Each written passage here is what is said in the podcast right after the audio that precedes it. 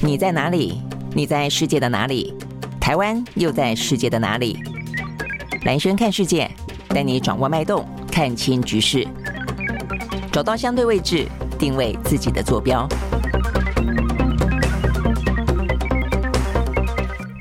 大家好，欢迎收看今天的蓝轩看世界啊。好，那今天的话呢，对台湾来说的话，也跟全世界啊比较同步的地方，当然在于说呢，整个疫情了啊。每个国家的话呢，各自的都开始啊，慢慢的呢降级啦、解封啦，哦等等等。那在台湾的话呢，在今天下午四点钟哦，目前看起来的话呢，是说呢，呃，这个大概中午前后吧，啊，这个下午左右，呃，这个行政院长陈建仁哦要出席呢指挥中心的会议，听取相关的规划跟报告。如果一切呢没有意外的话啊，这个下午四点钟呢就会召开一个正式的记者会呢，宣布哦，有关于呢新冠疫情要改类啊，就等于是比较紧急的公共卫生的紧急状况呢，要改成分类哦，分到比较呃这个呃轻松的，比较没有那么的高，具有高度的传染力的那一类。然后的话呢，指挥中心要降级解编啊，所以意思的话呢，就未来应该也就不会啊，这个有固定的啊这个相关的呃每天下午固定的记者会了啦哦。好，但是前提当然在于说。呢，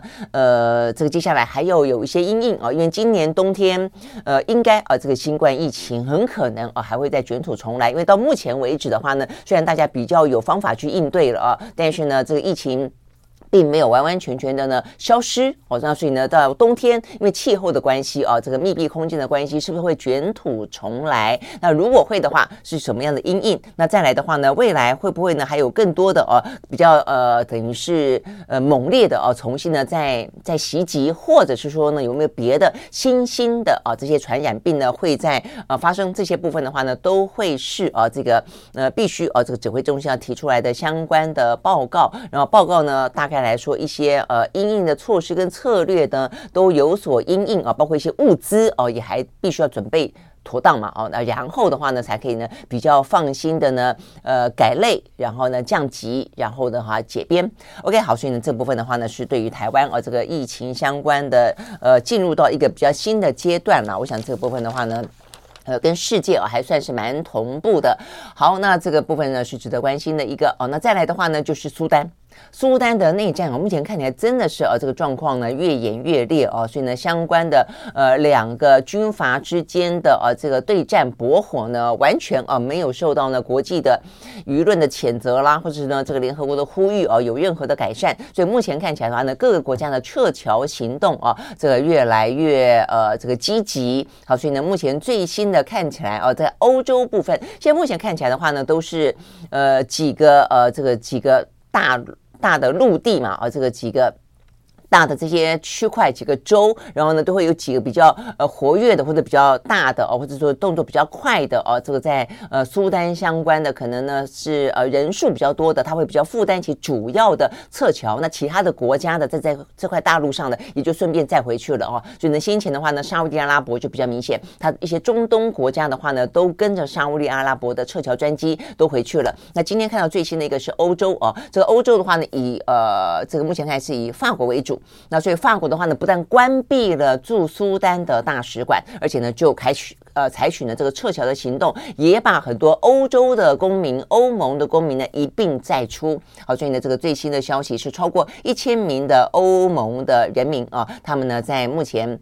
呃在过去这个周末啊，这个已经呃撤离了呃这个陷入内乱的苏丹。那呃。欧盟外交与安全政策的高级代表这个波瑞尔特别感谢呢法国的赞助啊，法法国的相助啊，对帮忙。啊，所以呢目前看起来的话呢，呃，包括这个欧盟的啊驻苏丹啊的这些使团也已经撤走了二十一名外交官，那欧盟的大使的话呢也呃这个离开了啊等等，所以呢这个部分的话呢是呃有关于欧盟的撤侨行为，那法国也宣布啊他们关闭了使馆之后啊呃。什么时候重新开启呢？等到另行通知为止为止哦！所以呢，对于整个的苏丹的局势呢，看起来并不表乐观。好，所以呢，就是在呃欧盟哦跟法国的撤侨行动。那另外的话呢，比较大型的撤侨还包括了像是印尼啊，印尼的话呢，也从这个苏丹撤离了五百三十八个呃这个印尼的公民，包括使馆人员、学生跟移工哦，还蛮多的。好，那另外的话呢，还打算进行第二阶段，还要再撤离接近三百个人哦。所以印尼呢，其实在苏丹这个国家呢，人数看起来还不少啊。好，所以呢，这些。行动呢都显示出来啊，这个目前苏丹啊整个的内战的状况啊，呃，非常的呃炽烈啊，所以对于人道危机来说的话呢，这个危机不断的上升。好，所以呢，这个是来自于苏丹最新的消息。好，那另外的话呢，就是跟呃这个台湾相关，也就是跟中美啦，呃，跟这个嗯中美台啦，或者跟这段时间以来哦，这个夹在美中之间相关的一些呢，不管是话题或是一些呃这个情势有关的啊，这个。在这一两天最受关注的呢，就是中国驻法国的大使卢沙野啊，卢沙野，呃，他这个名字听起来真的很像在沙野啊。那事实上，对于很多的欧盟国家来说，欧洲国家来说，还有包括呢被他批评的，呃，指责，呃，指称说并不具有啊这个主权独立国家的这些从前苏联啊附庸国，也都觉得他讲话呢像沙野一样。好，所以呢，这样子这个。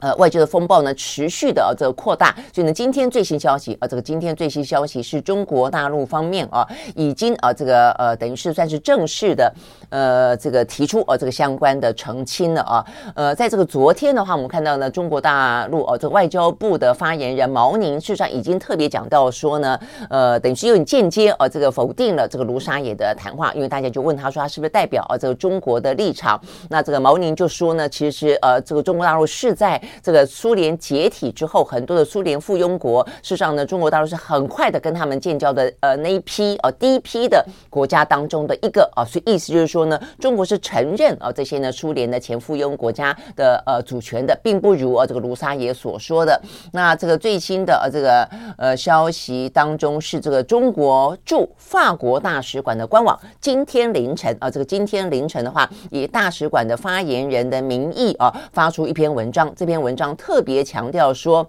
呃，这个卢沙野的谈话是个人的观点的表达哦。呃，这个部分的话呢，因为呢，卢沙野的谈话当中引起争议的有有两段啊，一段的话呢是针对乌克兰，呃，讲到说呢，克里米亚啊是不是属于乌克兰的？那他回答，这他在上节目的时候，主持人这样问到他嘛，他回答说不一定哦。哦，要看你从什么角度出发，哇，这个话呃讲出来之后呢，就引引发了轩然大波，这是针对乌克兰啊，这个克里米亚的部分。那再一个呢，就讲到一些苏联的前附庸国这个部分啊，那这个部分他就特别提到说呢，这些国家在目前的国际法当中，并没有哪些的国际的组织啊，去进一步的确认他们的主权的呃地位啊，所以这个部分的话，当然也就是呢，引发了呃一波啊的批评。所以这两个啊，是他这一次发言当中的。重点了哦，那所以呢，针对这个部分的话，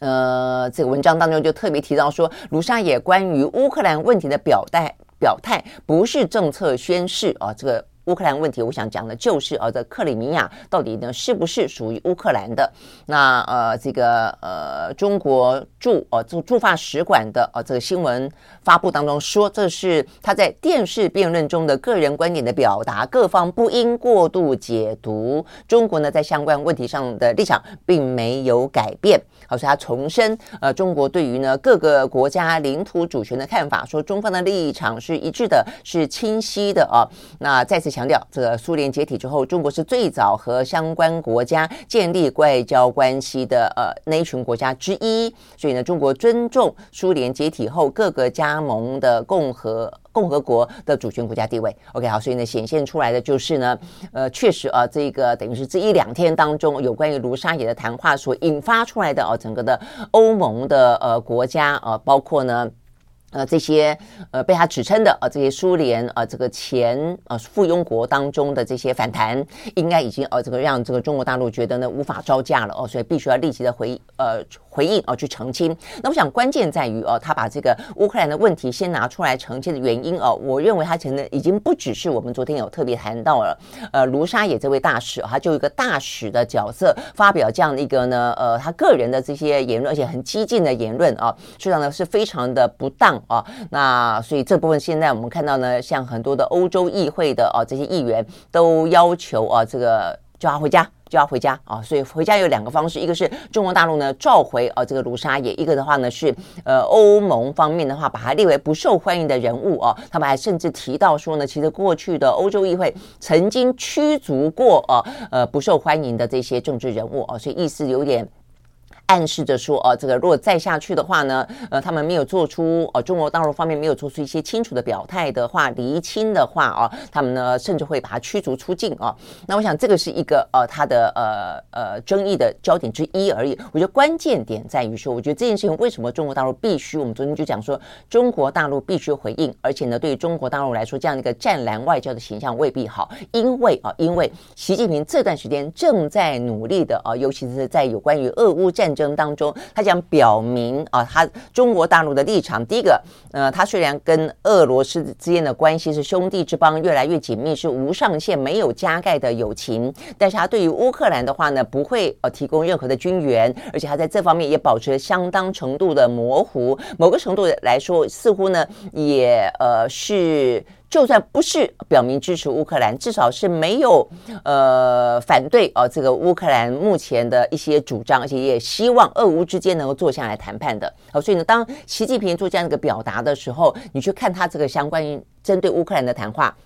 呃，因为呢，有关于呢，呃，这个所谓的夫苏苏联的前附庸国，当然也包括乌克兰在内。第二个的话呢，被俄罗斯所占领的克里米亚，在他的呃这个卢沙野的说法当中，事实上未必是属于乌克兰的。哇，这个部分一定是激怒乌克兰的。好，所以呢，这样这个谈话，你会相信中国大陆在俄乌的呃这场战争当中，尤其是如果还要扮演若干呃斡旋者的角色的时候，他是一个中立的吗？当然不会。啊，尤其的话呢，在过去这段时间，呃，习近平也呃造访了呃这个莫斯科，也见了普丁，呃，两边的话呢，双方呃非常的多全方位的这样的一个伙伴的合作关系再次的被确立。那另外的话呢，呃，这个中国大陆的国防部长又去访问了呃这个莫斯科，也再次见了普丁。所以这样子这些那么积极性的行动，就已经让大家认为，呃，习近平所提到的政治解决呢，俄乌。呃，危机呃，这样的一个态度，基本上只是口说，并没有行动哦，大家都已经会有点点怀疑了。那更何况卢沙也再谈到了有关于呢乌克兰的主权问题，克里米亚是不是属于乌克兰的问题？所以这个话，如果说中国大陆不去澄清的话，那么中国呢，在俄乌战场战场上跟俄乌的谈判的舞台上，你说大家会相信你是中立的，相信你是积极的，呃，相信你不是呃，只是说说而已的？那其实坦白讲，这个部分的话呢，就会啊非常具。具有杀伤力了，我想这是为什么啊？这个事情呢，呃，发烧了啊，这个两天左右哦，在今天清晨看到的话呢，这个中国驻法国的呃这个呃使馆啊，他们终于呢是发出了这场澄清。那但是当然，我觉得这个澄清看起来也还是有一些玄机在的，就是说他把它锁定在。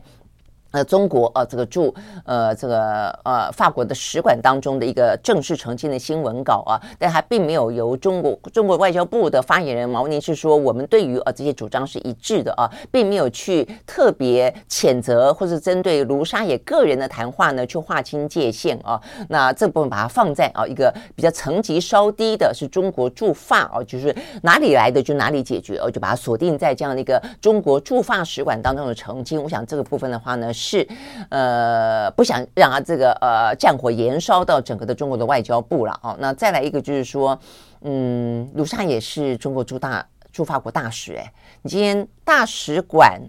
的官网说，大使的谈话不代表中国，只代表他个人。坦白讲，这个卢沙野真的是够不称职了啊！呃，而且呢，这个呃使馆的成绩也因此会觉得有点点软弱，或者有点矛盾啊，有点讽刺啦。我就是说，呃，坦白讲，这个使馆呃，应该就是以这个大使为最主要的啊，这个负责人嘛啊。那所以呢，这个使馆发表一个声明啊，说这个呃使馆的呃负责人他讲的话是他个人立场。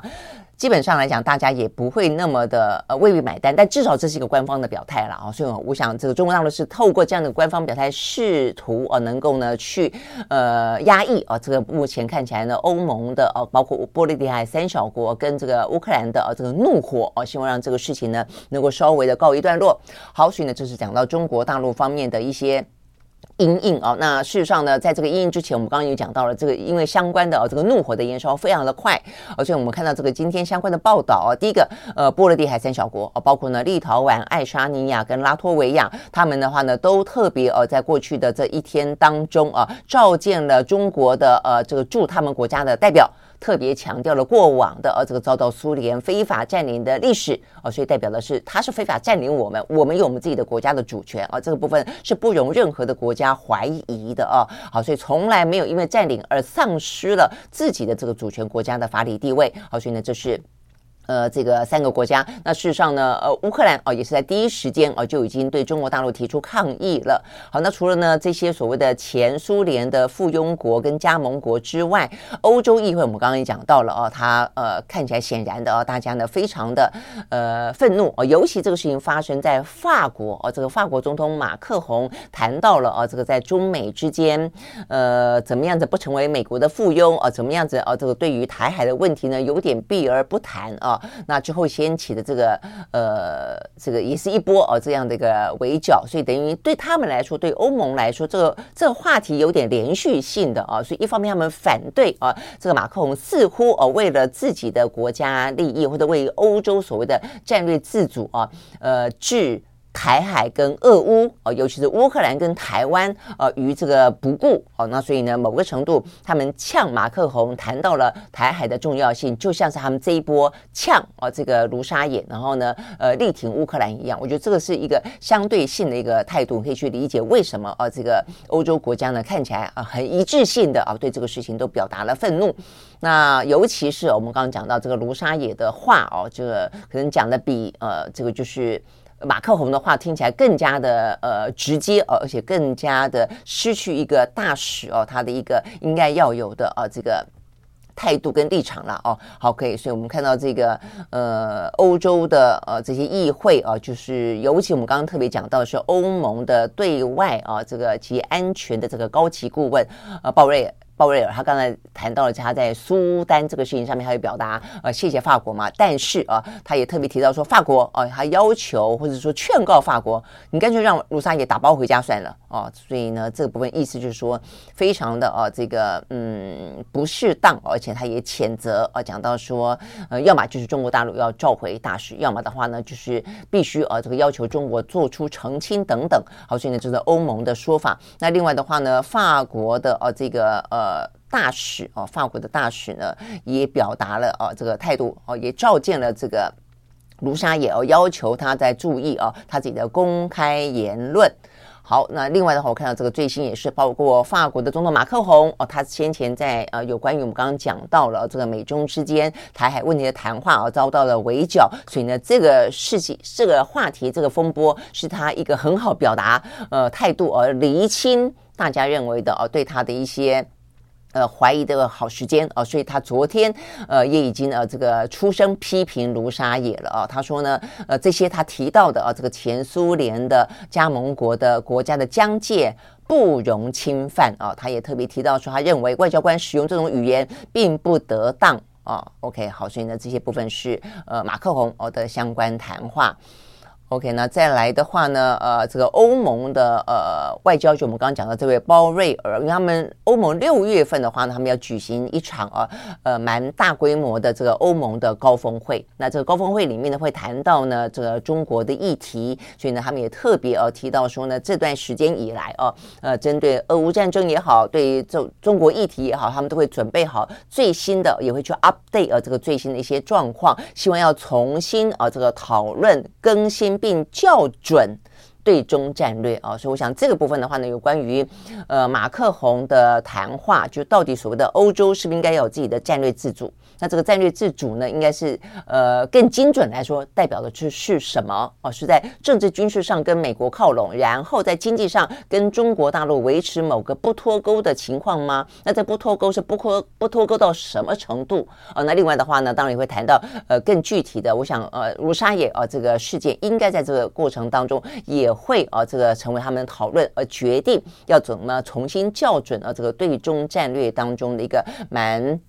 呃，蛮可能会蛮蛮重要的一个插曲了啊。那对于中对欧盟来说的话呢，其实过去这段时间已经慢慢慢慢啊，这个去校正或者他们所谓的校准，呃，对中国的战略了。就先前的话呢，本来是说，呃，跟美国一样嘛，都还算是可能的啊，这个经济上的伙伴。但现在的话呢，已经变成一个体制上的对手了啊。这是呢，最近啊，这个欧盟对呃中国的用词叫做体制上的对手，呃，没有尖锐到是敌人啊，这个战略上的敌人，但是是体制上的对手。那当然，同时也存在着是。呃，这个竞争关系者啊，这个在等于在科技啦、经贸上的竞争者，竞争者，我觉得就是一个很中性的。然后这个是每个国家跟每个国家之间，在呃不同方面都很可能维持一种竞争嘛，但同时都不排除合作。我所以呢，未来这个六月份，我相信对欧盟高峰会啊，经历过这段时间的波波折折，呃，会怎么样重新校准啊？这个对于中国的战略，我觉得是还蛮重要的，因为它重要性代表的是在目前全球的啊这个地缘政治当中比较大的两块哦，欧呃这个中国跟美国之外，欧盟确实是第三块啊，所以呢，这个第三块呢，它决定好把它的砝呃砝码放在哪里，就放在正中间。还是偏美国多一点，还是偏中国多一点，还是在不同的领域当中各自偏偏哪边？我相信这对于美国跟中国来说都是会认为非常重要的，因为这就是等于是一个重要的砝码，他们都要去拉拢欧盟嘛啊，所以对欧盟来说，到底他在重新的调整战略当中，呃，谈到合作跟中国合作的成分还有没有？然后竞争的部分又有多少？当做一个对手的部分又有多少？我相信这三个角色啊，合作、竞争跟对手。这个部分的话呢，会是啊，这个这段时间的呃很多事件啊，都会影响到呢六月份的重新校正。我想这也是呃这段时间啊，这个欧洲的态度呢受到关注的原因啊，也是。中国大陆它必须要尽快的啊，呃，澄清啊，这个卢沙野呢，它只是一个个人的观点，然后也呼吁呢，这个欧洲国家呢不要过度解读啊，再次强调中国对于这些呃国家的主权是向来立场都是不变的，等等等啊。OK，好，所以呢这个部分呢是啊这个有关于啊这个中国驻法国的大使卢沙野啊非常战狼战狼式的一个谈话引发的这个外交上的风暴，那这个风暴呢会不会？会呃，这个在他呃中国大陆他们的相关澄清之后啊，呃稍微的平息，呃，我是觉得终究是会平息了啊。那只是说呢，呃中欧洲方面是不是就接受了，还是他们会真的要要求呃他们呃召回？大使召回卢沙野，如果需要召回，要求召回，那这个问题就大条了哦。那但是如果不是的话呢，代表这个风波大概就是过去了。但是过去之后的话呢，我们刚刚讲到了这些点点滴滴哦，对，累积成在今年的六月份欧盟峰会里面重新的去定义校准对于中国的战略。我想这部分的话呢是。对中国来说也是非常呃值得去关注的啦。我相信他绝对不会希望啊，在目前呃他们希望好好的啊这个去呃壮大国力，而且呢呃全力去对应啊这个美国呃对于中国的围堵的同时，还要去增加一个敌人啊。这个对中国来说事实上是不必要的啊。你能够多一个朋友，就不要多一个敌人。所以呢，这个对于中国来说啊，坦白讲，他每一步啊其实都会蛮呃蛮蛮需要啊这个临渊履薄的了 OK，好，那除了这个之外的话呢，我们昨天也特别谈到的是尹锡悦。尹锡悦的话呢，他现在人呢，呃，就是正在登呃登上美国的呃这个国土，要进行访问七天啊。那这个七天当中的话，会见美国的总统拜登啊。那所以我们昨天讲到，显然的啊，这个呃尹锡悦登美啊访美，然后见拜登，会有很多重要的事情要谈啊。那也因为很多重要的事情要谈，美方会给会不会愿意给他一些南海想要的东西哦？所以呢，在这个之前。尹锡悦接受了一波的访问，啊，就把一些呢美国可能希望他谈的呃部分的话呢，呃，想要去做一些比较清楚的表态，甚至表中的部分的话呢，就会讲的还蛮多的啊。那也因为这样的关系，也引发了一些呃讨论。比方说我们昨天讲到的，就是说他谈到了啊这个呃。有关于台海哦，他说台海问题的话，这个就是跟朝鲜半岛一样，是一个全球性的话题。哇，这个部分也遭到了中国大陆的哦这个批评跟反弹。他觉得台湾怎么会是全球性的问题哦？明明是中国内政的问题。好，但针对这个话题哦，这个在今天看到。嗯，我看到的是美国方面啊，这个就是国家安全呃的呃这个联系官啊，这个嗯科比啊科比，他也是被啊媒体问到之后呢，他等于是做了一个回应，不过这个回应也还蛮蛮迂回的啦，哦，就说他某个程度是针对啊，这个尹锡悦谈到台海的重要性、维持现状的重要性，不赞成片面改变现状这件事情呢，表达了说呢，这个美国跟南韩跟尹锡悦受访的时候讲到内容是完全一致的啊。但是我看到这个中央社的标题呢，把它写成说尹锡悦谈到台海问题是全球话题，美国表示是一致的。我刚刚仔细看了这个 Kirby 啊，没有这样子说。你会说啊，这个东西需要这样的字斟句酌吗？需要。坦白讲啊，如果说美国也认定台海问题是全球问题，是国际事务，讲得那么白的话，那那中国大陆的呃反弹可能就不是对哦这个尹锡悦的反弹，呃外交部的批评而已了哦，可能会更加的强烈。所以我就说这个部分的话呢，就会变成是一个。被中国认定来是不是挑战一中了啊？OK，好，那所以这也就是国际现实的关系哦。所以呢，其实我们看到的是，呃，就在尹锡悦要去造访美国的前夕，他因为这样的一个台海问题是全球化的议题这件事情，遭到了中国外交部的批评。呃，但是啊，这个白宫方面的话呢。呃，并没有啊，针对这个话去背书啊，但是当然也是再次的重申，美国不希望台海呢被呃片面改变啊，不呃希望能够维持现状，大概来说是这个样子。好，那这是第一个啊，这个相关的延续性的话题。那再来当然就是尹锡悦他呃访问美国，他到底会谈什么样的话题了哦？那我们看到的话呢，就是。隐形的部分啊，各方面都在呃讨论嘛啊，就关心那呃这部分我们就讲到，其实美国对他来说是再次的确认啊，他的盟友有哪一些？那针对一些呢比较台面上的争议性的话题，他可能需要呢呃这个南韩呃跟他做更清楚的表态。那一般的啊这个整理啊，大概就不拖会有几个四个啊这个最重要的议题。一个议题的话呢是有关于朝鲜半岛啊，尤其是呢在北呃北韩他们呢呃不断的拿核武去威胁啊这个南韩的状况。底下有关于呢美国跟南韩之间的呃核核武哦这个相关的一些分享跟合作哦这样的一个态势哦，以及朝鲜半岛上面的问题，我觉得是第一个呃就重要的话题。那第二个的话呢，谈到的当然就是跟这个呃台海问题会是有关的呃话题啊。我想这个部分的话呢，呃美国应该是会希望确认啊，就是在台海有事。除了美呃日本曾经表达过呢，代表的是日本有事之外，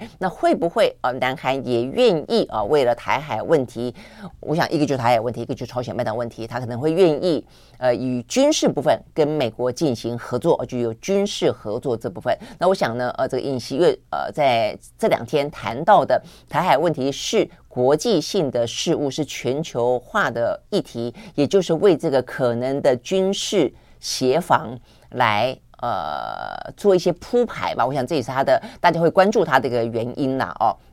好，那这部分，所以就台海议题还会怎么谈？我相信也是重要的。那再来俄乌哦，俄乌话题的话也是重要的，因为呢，过去这段时间，呃，虽然大家大家都聚焦在说中国大陆是不是有军援乌克呃军援俄罗斯这件事情，但事实上我们知道，就是美国呢不断的希望他的盟友去军援乌克兰这件事情，呃，已经呃一路呢呃说服说服说服到了。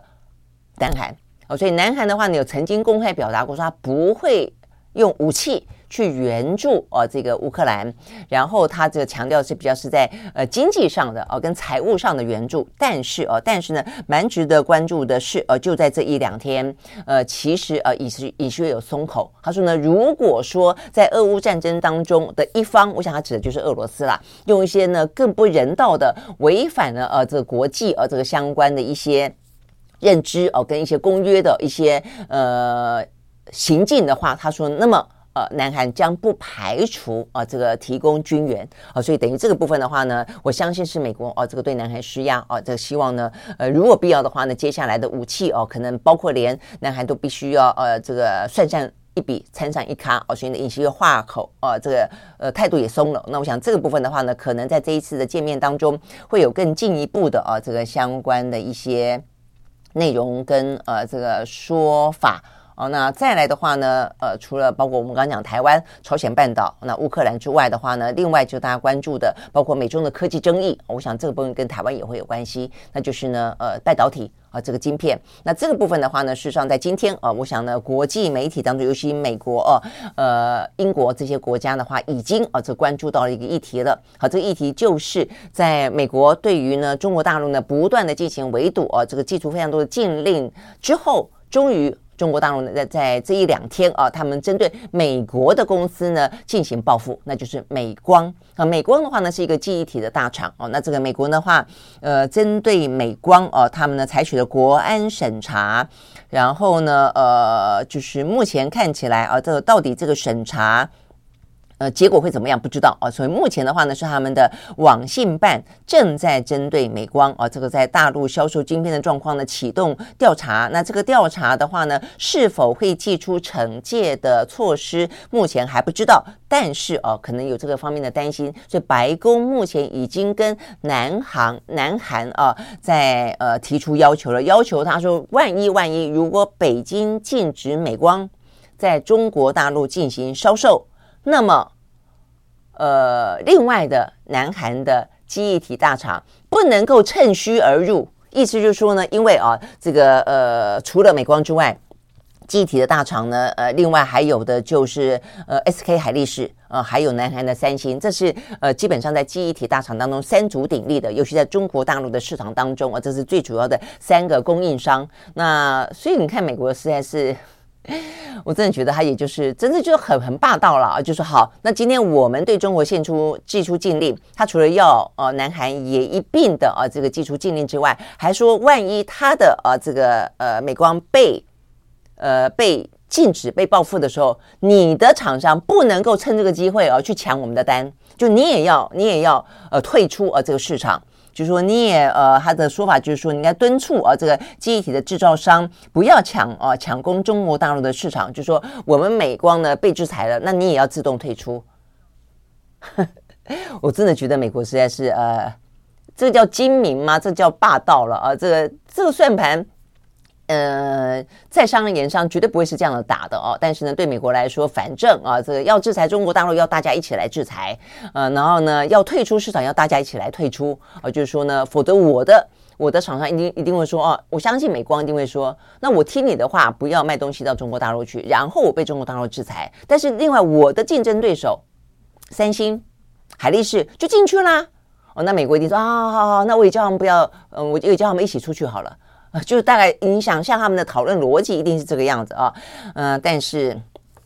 真的啊，这个南韩就这样乖乖的啊会同意吗？所以啊，我相信有关于呢中美的科技当中的这个呃，现在正是方兴未艾啊，还会持续的很长的一段时间的这样的一个呃晶片战，到底啊这个夹在美中之间啊，就是日本、韩国啊。台湾啊和荷兰到底要跟进到什么程度啊？那如果一路跟进，那美国会给我们什么样的保障？我是会给什么样的优惠？我是会给更多的什么样其他的补贴？还是会有给给一些其他的呃甜头？我相信这都是啊呃在商言商，每一个国家啊必须要去考虑到自己的一些相关利益的嘛。哦，OK，好，像这个部分的话呢，对于呃南韩来说，显然是兹事体大啊，因为呢我看到这个相关的一些数据啊显现出来的是，呃这个中国大陆跟呃香港光是呃这个占。啊，这个记忆体啊，这样子的一个呃，等于是记忆体、记忆晶片啊，这样的一个市场的占比非常的高。意思就是，大部分的厂商卖的这一些呢，呃，存取记忆体都是卖到中国大陆哦。光是美光在中国大陆哦的呃这个市场就占了四分之一啊。所以如果说呃中国大陆对于美光审查之后决定祭出惩罚的话呢，对美国来呃美光来说是非常的伤。哦，那当然，那这样子的一个呃四分之一的大饼，如果说呃让这个三星哦跟这个 SK 海力士呢因此而进去的话，哇，那就很补，对不对？哦，但是呢，所以这个部分的话呢，美方已经正式要求哦，如果说呢呃这个美光被禁的话呢，希望南韩不要去补上哦这个部分的缺口啊。那一个补上就是说不要成为美光的啊这个等于是趁虚而入的得利者。那一方面的话呢，因为中，我相信美国的说法一定也就是我们要制裁中国大陆嘛。那所以呢，如果说你们就补上去了，那我们怎么制裁呢？啊，所以呢，从不同的角度，呃，都是啊这个美国的说法啦。哦，好，但是呃，三星跟海力士啊，意思就是说，南韩会愿意吞下啊这个美方的要求吗？好，那我想这个部分的话呢，会是啊这个接下来尹锡悦。呃，跟拜登见面的时候，也会另外一个呃受到大家关注的话题。好，那在这样的有关于美光啊这个相关的审查的这个话题当中，那中国大陆到底怎么说？他说我没有要报复你啊，他说我这叫做正常的监管。啊，就像是呃，美国宣称啊，这个对于中国大陆的这一些，不管是华为啦、中兴啦，也就是基于一个国家安全的正常监管啊，所以呢，这个中国大陆也说我对你这个美光的审查是一个基于国家安全的正常监管啊，所以呢，就是你监管我，我监管你，要来大家一起来啊，所以呢，目前看起来有关于这个呃美中之间的晶片战啊，真的是。呃，没完没了了，所以对台湾来说的话呢，也是啊，所以呢，对台湾来说也真的就是吃了闷亏了啊。所以我们昨天也特别讲到，呃，就在这个周末，我们看到这个相关的媒体啊，甚至还是外媒啊，替我们呢有点像是呃点到了这个问题啊，就是而且也讲到了，似乎呢，呃，台湾政府应该更积极的啊，替我们的厂商呢，呃，等于是。必须要撑腰吧，啊，这个作为后盾吧，啊，否则的话呢，美方不断的啊，这个讲到台湾很危险，台湾很危险，台海要发生战争了，嗯、所以呢，所有的啊，这个外资通通都撤了，有谁要来一个风险高的呃国家一个地方去设厂去投资呢？OK，我想这个部分的话呢，对于台湾来说，也真的是啊，就是。呃，当呃这个就很无奈啊，就当你呃这个站在某些呃这个要当美国的朋友哦，要当美国盟友的时候，或许你可以得到一些呢安全的军事上的啊这些呃防卫啊，但是呢另一方面你确实啊还未未蒙其利。啊，目前看起来却已经先受其害了啊！呃，这些呃护国神山群，OK，好，那想这个部分的话，同样的哦，这个对于尹锡悦来说，他跟美国哦可以用一个谈判的方式哦，这个见拜登的方式，把这些问题摊开来谈。那对台湾呢？啊，台湾用什么方式啊，能够跟美国好好的谈一谈啊，去保护我们的国家的、我们的企业的、我们的人民的利益呢？OK，好，所以我想这个部分的话呢，是尹锡悦呢要赴美国，大家关注到的一个话题。那在呃另外一个的话呢，是因为美国就是要对抗中国的关系啊，所以希望日本跟韩国呢好好做朋友啊，所以这个事情的话呢，也是啊这个。尹锡悦啊，这个接受美国，因为他现在既然到访问美国了，所以美国的媒体啊，当然就除了美韩关系之外，呃，针对很多话题啊都会感兴趣啊，所以针对日韩的话题，《华盛顿邮报》呢访问了尹锡悦啊，那谈到说呢，这个日韩之间过去基本上呃就是有很多的恩怨情仇啦，那呃有些部分呢稍微的看起来呢有点点啊呃米平了，但是没过多久之后呢又重新的呃这个翻上台面，所以意思就是说。说呢，似乎很难的啊，这个放下成见，真正的啊，这个做朋友啊。但是呢，这件事情似乎呢，在尹锡悦的口中啊，他话呢，呃，讲的非常的这段时间以来，算是讲的最最白的啊，最清楚的一次了啊。他回答《华盛顿邮报》的专访，谈到日韩关系的时候，讲到韩国尽管啊，这个曾经被日本殖殖民留下了一些呢，呃，伤痕吧啊，但是他的意思是说，我们不需要拿。百年前的事情，要求日本非要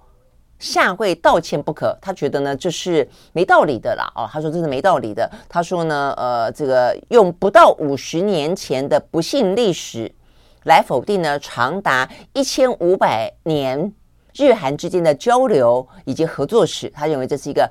愚蠢之举哦，这个讲的呃，这个话啊，也跟当初啊，这个金大中曾经讲到过的话啊，是很类似的啦。哦，那所以呢，这个代表尹锡悦哦，他呃，显然也知道啊，这个在南韩内部其实针对啊，跟日本之间要有多紧密的关系，在美国的催促底下，呃，包括当然也是跟南韩自己的本身利益有关啊。但是他认为呃，这对。南韩的内部来说，显然杂音很多啦。也有人认为不应该哦，就这样子一笔抹去。呃，除尤其日本啊，并没有够深切的道歉啊。但是呢，尹锡悦的说法啊，认为呢，不需要啊，这个以这个呃一些啊，这个相关的不幸历史否定掉百年前啊，呃，这个呃更多的更长。更长的时间以来的合作了哦，更不用去下跪道歉。OK，好，我想这个对于日韩之间的合作哦，呃，应该是一个至少在尹锡悦任期当中哦，是一个很清晰的表态。好，那呃，现在就是很多事情都必须要去清晰的表态，但是很多事情似乎呢，也嗯。能够保持模糊的话呢，也保持模糊。我们刚才虽然有讲到说呢，南韩在有关于呢台海问题是不是个全球性的议题，尹锡悦做了一个蛮清楚的表态，导致了中国大陆方面呃跳脚。但是呢，先前呃安倍晋三曾经在有关于台海有事等于日本有事这件事情做了一个清楚的表态，但是最新消息，岸田呃的政权似乎呢对这个话呢又倾向了有一点点模糊了哦，所以我觉得这个实在是。很诡异的哦，呃，那就是呢，日本的外务大臣林芳正啊，这个林芳正呢，在昨天他们日本的国会当中被在野党问到说呢，针对台湾有事就是日本有事啊，请他呢再做一次表态啊，因为他的意思就是说呢，安倍时期是安倍时期，那现在是岸田时期了啊，所以呢，是不是呃台海有事就等于是日本有事啊？但是呢，林芳正对这个事情啊，他他说他知道有人这么说。呃，但是啊，他他并没有说，他也他就说，但是呢，对日本来说的话呢，我们就是希望两岸之间可以透过对话和平解决问题。他说呢，这个立场是一贯不变的。嗯，这听起来有一点点不太一样了哈，就是说呢，呃，在岸田时期的外交部长不并没有。直接用啊，这个安倍的字眼说台台海有事就是日本有事啊，所以是不是呢？呃，愿意为台海啊这个出兵这件事情，我相信啊，也因为美国要求日本啊这些呃什么石垣岛啦、什么西南诸岛啦啊，都放越来越多的啊这个什么安呃飞弹基地啦啊这个飞弹啦，他们似乎也感觉到越来越啊这个等于是日本的民间啦，呃对于啊这可能真的要为台海而出兵这件事情，越来越感受到哦有这样的一个呃真实。性啊，所以呢，其实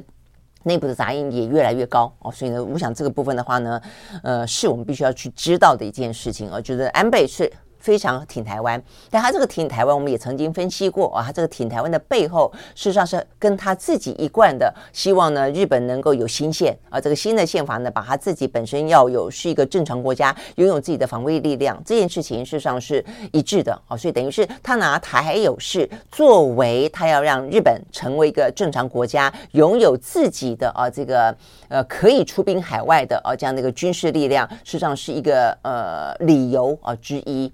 那呃，OK，但是当然，他也我们也可以说，也是感谢啊，他对台湾的支持了啊。但这样子的一个逻辑放到了岸田啊这样的一个时期，其实他没有做更进一步那么清晰的表态了。我想这个部分的话呢，是值得台湾来注意的了啊。所以呢，就是讲到底啊，就是说到底啊，我们希望就是不要发生战争了，因为重要的是在于说，我们刚刚来特别提到了一下的清晰，一下的模糊，不只是日本这样，美国也是这个样子啊。啊，所以呢，到底真正如果万一发生战争，美国跟日本愿不愿意为台湾出兵这件事情，坦白讲，呃，都从头到尾没有非常的呃一贯的清晰过啊，都是不断的啊，这个因为不同的人，因为不同的政党执政，啊，因为不同的情势而有了不同的啊这个相关的谈话。OK，好，所以呢，这个是有关于啊这个。台海之间，也因此回过头来看台湾。好，这个台湾的话，今天有一个呢，呃，在台湾呢，呃，蛮受到关注的话题。我看这个话题至少要延续个一两天吧，啊。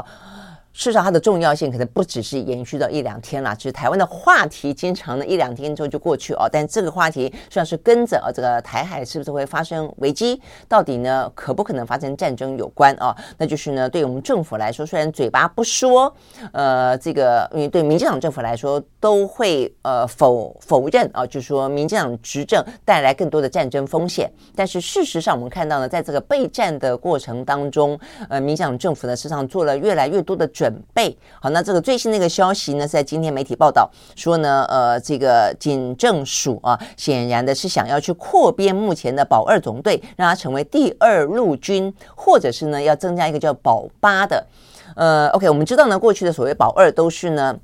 很多呢，如果说台湾啊，这个内部呢，呃，有遭遇到什么恐怖攻击啦，或者是呃，过去的来说，是很多的一些街头运动啦。就会呢，呃，有一些比较激烈的呃这个呃冲撞行为的时候，就会有保二啊。这个保二的话是有点扮演一种接近啊、不能讲是警力镇压，而不是武力镇压了哦。那所以呢，这个部分其实在过去啊，这个党外时期的时候，在台湾的这个街头运动狂飙的时候，保二的出动事实上呢是呃经常被呃。千夫所指的啊，认为呢是一个政府用呃这个过当的暴力啊来压制呢这个民主的或者是一个澄情抗议的啊这个被法令所允许的行动的啊。好，但是现在的话呢，保二比较少上街头了，但是呢，现在保二会不会成为一种第二陆军的概念啊？这个问题其实。是蛮受到关注的啊。那这个部分的话呢，在呃媒体的报道这边看起来是联合报啊。那实际上前两天在网络上面就不断的有呃，甚至立法委员已经在开始质询这件事情了啊。因为呢，就是说呃，就目前看起来啊，这个立法委员所掌握到的讯息，就是讲到说，呃，警政署打算呢把保二扩编，或者另外增加一个保八。那保八的内容啊，是要把这个呃警呃警方。呃，警方的话呢，要进行相关的培训工作，然后呢，这个培训的话呢，等于因应的就是当平时转为战时的时候，要有一些种子部队。这种子部队的话呢，要以三十个月的时间，要有五千五百个警力呢去受训，然后呢，让他们可以在平时转战时的时候呢，具有转换能力。那要受什么样的训呢？受这个训呢，呃，看起来呃，最主要有六六项六个项目哦，各式各样的。兵器的训练，手榴弹的实弹投掷，小部队的战斗，基础的近身战技，城镇限制空间战，哦，就城镇战。那再来的话呢，第六个是呃城镇战的射击训练，总共六个项目，呃，必须要去接受呢一百要训练满一百六十个小时的训练。那呃这些呃这个培训的。呃，教官不分男女警啊、呃，年纪在四十五岁以下，呃，等等等啊，大概这个样子啊。那 OK，好，所以呢，这个部分听起来的话呢，就呃，让大家啊，让这些立法委员们非常的呃感冒了啊。意思就是说，所以呢，所以代表是我们的政府真的认为呢，战争逼近的可能性越来越高了吗？所以呢，连警察都必须具备有平时转战时这样的一个转换的能力的吗？所以等到战争发生的时候，他必须一样的要会丢手榴弹吗？他一样会进行可以进行近城镇战当中的近身肉搏了吗？他会进他会呃必须要去做一些射击了吗？而且这只是一个呃教官的训练哦。那所以教官的训练意思说，这五百五十五千五百个教官只是种子，接下来要让我们呢呃高达。呃，八万个警察都要具备这样的一个能力吗？哦，所以呢，这部分就引起了很多的呃批评哦。所以这两天看起来，立法院当中已经进行了相关的呃质询了啊。所以呢，质询到呃昨天啊，这个昨天的话呢，内政部长林佑昌啊出面否认。他说呢，未来的警察训练呢，要军事化这件事情是不存在的，没有所谓的第二陆军。他说呢，只不过是啊，他说这是一个以讹传讹。我们现在也不过就是要呃，让我们的警察具备有反突击跟反渗透的能力，所以才要去加强相关的训练。好，所以呢，这个意思也代表是什么呢？代表他并没有否认啊，确实有要警察啊做这个相关的加强训练。那也代表就是这六项的啊这个训练内容，其实内政部长林右昌并没有否认，他只有否认说这不叫做军事化，这不叫做警察军事化，这也不叫做呢第二陆军哦。所以意思说没有这个名称了啊。但是的话呢，内容事实上是事实，事实上是存在的哦。那如果是这个样的话，那代表等于是没有否认嘛。哦，因为它就是一个军事化的训练啊、那所以呢，我们看到呢，包括呃这个也算是警大的呃这个曾经担任过警大教授的呃国民党的立委是游玉兰啊、哦，他是叶玉兰改姓叫游游玉兰，他特别提到啊，他说呢这件事情，他说如果真的要啊，如果说真的有一天台湾呃必须要到都已经讲到全民皆兵了，更何况警察要做训练，他觉得如果真的啊要应那么一天，他可以接受，但是啊这个但是第一个，你政府要把话讲清楚。那就到底我们有多多大的一个战争危机？然后的话要做什么样的训练？那警察未来的角色是什么？但同时他认为呢，应该要先做好。既然警察很可能在必要的时候必须成为军人啊，形同于军人，那么请你给警察同样的保障啊，包括了一些呢该要有的退休金，比方说该要有的抚恤金啊，这个连抚恤金都讲到了啊。所以呢，确实是啊。所以如果说呃今天啊，因为我看到这个媒体报道说，事实上确实警政署啊已经开始发函各个县市警察局了，要开始呢招募这些所谓的战术战术的师资的种子教官啊，就之前我们刚刚讲到的这些内容的演训的话，代表就是说，嗯、呃，就。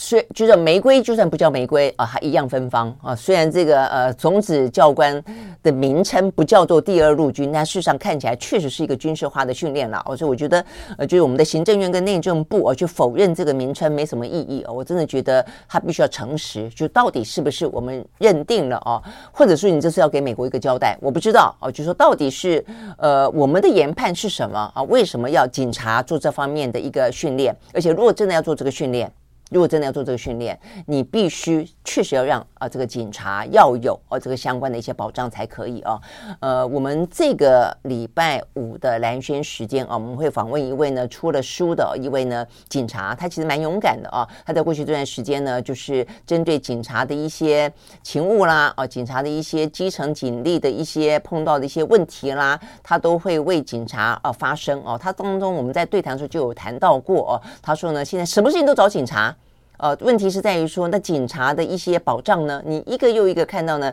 警察呢，呃，莫名其妙的，呃，这个殉难也好，啊，这殉职也好，那甚至连跑跑这个训练啊，操场也会突然之间啊，这个压力过大。呃，暴毙身亡啊，这都是因为平常的一些勤务啊，这个分配不公啊，所以有很多属于基层员警啊，就我们看不到的一些问题，事实上呢，却在警察这样的一个官僚体系当中啊，然后呢，下情不能够上达，勤务分配不均，呃，包括一些配备啊，其实呢，也不是啊，非常的充分啊，这样的一个状况底下，其实他们真的是非常非常的辛苦啊，而且呢，被各个部门呢。呃，叫来叫去的啊，那所以现在的话呢，我们看到这个相关的讯息出来之后啊，这个基层员警，我不晓得有没有包括我们访问的这一位呃员警，然后他们呢也就呃对于呃这个警政署要做的这个军事化的训练啊，也表达了很多的不满啊，他们说简直把警察当做小兵来耍，呃，目不报目不到兵，所以想要拿警察去。呃，搪塞吗？去填充吗？台湾什么事情都要叫警察，连打仗也要叫警察哦。所以呢，把什么脑筋都动到呢八万警察大军头上哦，把这个警察当做类军人。那如果这样子的话，为什么警察不能够福利也类军人呢？哦，等等等。那我想这个问题确实哦反映出来的哦，这个就是现在政府很多事情哦，就是知道会引发民怨哦，那呃就偷偷做，呃只做不说。然后呢，呃，被抓包之后哦，就说啊，不是你说的那一个，但是内容呢，内容明明就是啊，哦，所以我真的觉得，尤其啊，这个在美中之间哦，台湾扮演的角色了哦，就是呃，我们政府啊，什么都说啊，就是就是对于美国啊，这个等于就是言听计从的状况底下，当我们有任何的质疑的时候啊，你不能以美论。哦，然后就说呃，这个台积电啊，这样的去美国，呃，去台湾啊，没有去台湾啊，怎么是叫做台湾台湾呢？不是哦，台湾的这个半导体呢，呃，这个坚若磐石啊，等等等。然后讲到这些训练啊，这个基定兵役要延长，怎么是因为美国要我们呢？不是不是，我们本来就要这个样子的。呃，然后又讲到说，哦，什么美国啊，这些前国安顾问啊，这个欧布莱恩说要我们啊，每个人都发一把枪，呃，没有啦，他只是说说而已啦。到现在啊，连都已经发了通知了啊，要警察去做这一些呢军事化的训练了，要丢呃这个手榴弹啊，要做这个实弹的啊这个射击训练，要懂得怎么城镇战等等。那你还在否认说啊，这不叫做第二陆军？我们先不要讲说它叫做什么，就为什么要受这些训练？为什么要做受这些训练？那未来的警察，你定义它是什么？那如果说他有一天他必须要去担负。你所训练他做的这些事情的时候，那你要不要给他一些保障？我觉得这是一个非常清楚简单的事情啊，而不是呢，就是呃，光做那不说或者不断的否认哦，就可以厘清或者就能可以让大家觉得安心的哦。我觉得尤其是这些事关呃台湾经济的发展、人民的安呃人命的安全啊，跟呃这些呃百姓的事情，我真的觉得他必须要是一个开大门走大路、透明公开的一个呃做法跟说法了，不能这样这个偷偷的哦做这些事情，然后呢呃什么事情都一问三不知哦这个。呃，装睡装死，这个实在是很不应该了啊！所以，我们看到这件事情，朝野立委都呃同声批评，还不只是只有在野党而已啊！我们看到这边，包括呃民进党立委张宏禄，他也说呃呃，警方应该要有更高的训练，OK，但是